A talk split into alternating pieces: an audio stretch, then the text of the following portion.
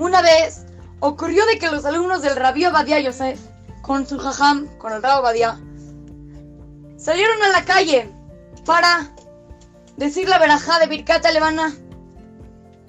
Era ya la última noche para poderla decir, y todos los alumnos del jajam estaban muy esperanzados en que salgan y den la luna bien, que el cielo estuviera despejado. Así que todos salieron, el jajam salió, voltearon a ver el cielo, pero no, estaba todo nublado y no había manera de poder ver bien la luna. La gente estaba muy, muy triste. Podría decir que tal vez este mes se pierdan la verajá de Birkat Alemana y no sabían qué hacer. De pronto, uno de los alumnos le dijo al Rabo Badia Yosef, le contó que una vez pasó lo mismo con el Baba Sali. Y el Baba Sali le sopló al cielo, se separaron las nubes y se vio la luna. Entonces Rabbi Badia Yosef le dijo, ah, muy bonito más, ¿eh?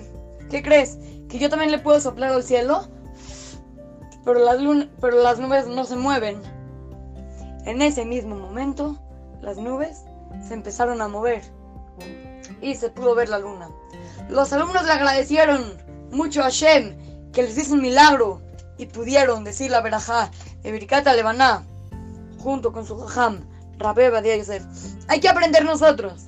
Cuando la persona está apegada a su creador, está apegada a Hashem, entonces Hashem va a hacer lo que él pide. Como hay cuantos y cuantos más de muchísimos jamim que decían cosas y se cumplían. ¿Y todo por qué? Porque hacían lo que Hashem pide. Nosotros hay que hacer todo lo que Hashem nos pide. Si nos pide cumplir Shabbat, hay que cumplir Shabbat. Si nos pide comer kasher, hay que comer kosher. Todo lo que Hashem nos pide, hay que hacerlo. Y así vamos a ver nosotros un cambio, un gran cambio en nuestra vida para bien. Así es que, los saluda, soy querido amigo Shimon Romano para Try to Go Kids, Talmud Torah, Montes Naim.